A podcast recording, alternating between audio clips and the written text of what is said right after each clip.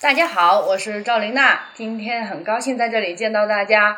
我们要聊的话题呢是如何挑选一款好的和田玉，欢迎大家加我和我多交流。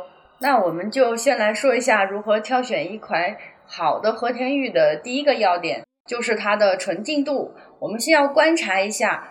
这个玉的内部和外部是否有瑕疵和黑点，或者是其他的杂质，这样是会影响到美观的。那这样的情况下呢，我们就不建议挑选了。其次呢，我们还要讲到一个很重要的问题，就是和田玉的油润度。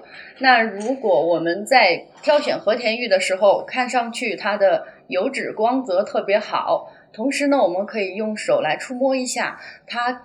感觉光滑柔润，这样子呢就是油润度比较好的。那摸起来比较粗糙的和田玉呢，它就属于油润度不太好。那在这种情况下呢，我们一定要先上手感触，这样才能挑到一个好的和田玉。还有一点就是，我们要观察和田玉的细腻度。如果我们仔细观察，在和田玉内部能够看到一些棉点，那么这样的和田玉就是属于结构比较粗糙的。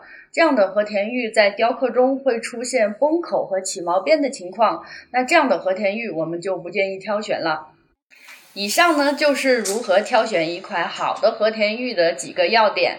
那如果有要入手或者是有疑惑的朋友，可以加我的微信号，我们做更深入的交流。我们下期再见。